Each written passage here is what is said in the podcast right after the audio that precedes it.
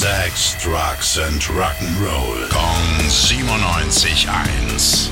Rock News. Schönen guten Morgen, mein lieber Tim. Was hast du vorbereitet? Oh, es geht um Bruce Springsteen einerseits. Der wurde nämlich kürzlich mal gefragt, hey Kerle, du bist jetzt auch nicht mehr der Allerjüngste, ne?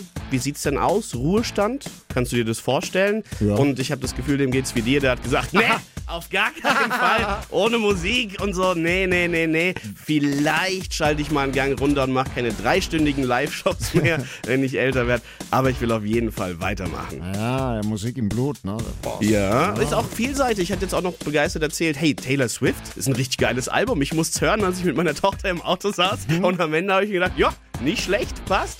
Der Boss halt, ne? Der Boss, der weiß, wie es geht. Und es geht noch um ein neues Album, und zwar von den Stones. Ist ja unter großem Tamtam verkündet worden. Nach äh, 18 Jahren nächstes Ja, Jahr ein neues Album. ja. Und Ronnie Woods hat jetzt erzählt, auf dem Album wird Charlie Watts sogar nochmal zu hören sein.